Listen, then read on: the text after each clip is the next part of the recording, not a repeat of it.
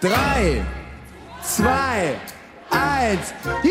Mittendrin ist Jürgen Klopp, der Erfolgscoach, mit seinem größten. Ich habe tatsächlich das Einzige, was ich wirklich gut kann, darf ich heute als Beruf ausüben. Das passt schon. Jürgen Klopp has taken Liverpool back to the top of the mountain.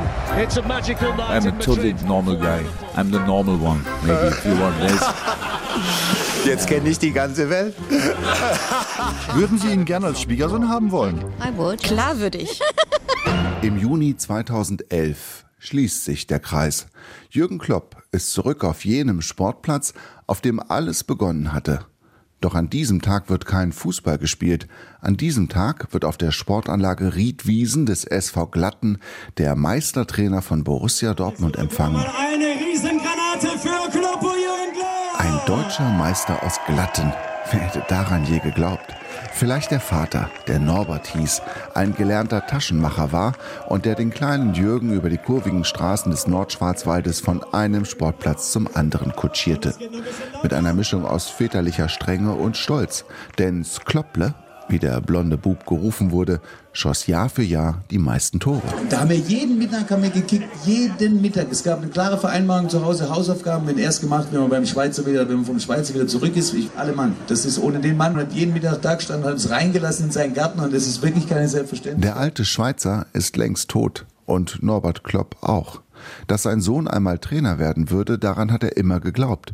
Dass aus ihm so ein Trainer werden würde, daran war nicht zu denken, denn so einen gab es ja noch gar nicht. Ja, der ist schon ein totaler Menschenfänger, findet für alle und jeden die richtige Ansprache und redet seine Spieler dann auch stark. Die glauben an sich, äh, weil Jürgen Klopp sie von sich selbst überzeugt und äh, das dann auch noch authentisch. Anne van Eickels, WDR-Sportjournalistin. Sie hat Jürgen Klopp über viele Jahre hinweg und in zahllosen Interviews erlebt. Insgesamt ist das so ein Typ, der auch Wetten das moderieren könnte, weil er Menschen einfach unterhalten kann.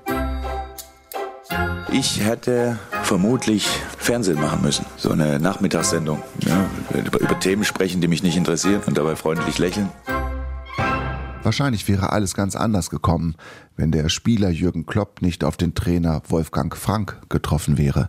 Mitte der 90er in Mainz eine kaum beachtete Revolution bei einem Zweitligisten, Viererkette, ballorientierte Raumdeckung und der Grundsatz Team schlägt Talent. Er hat uns also einfach eine völlig andere Herangehensweise an Fußball gezeigt und hat uns dadurch das Gefühl gegeben, dass wir durch das, was wir von jetzt an tun werden, als Mannschaft definitiv sofort besser werden. Und genau das ist eingetreten.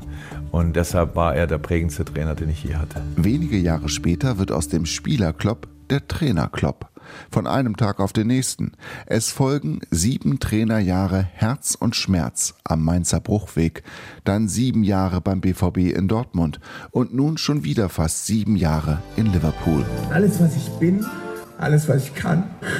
Jürgen Klopp hat später einmal gesagt, wichtig sei, dass man die Orte, an denen man als Trainer war, ein bisschen schöner gemacht hat.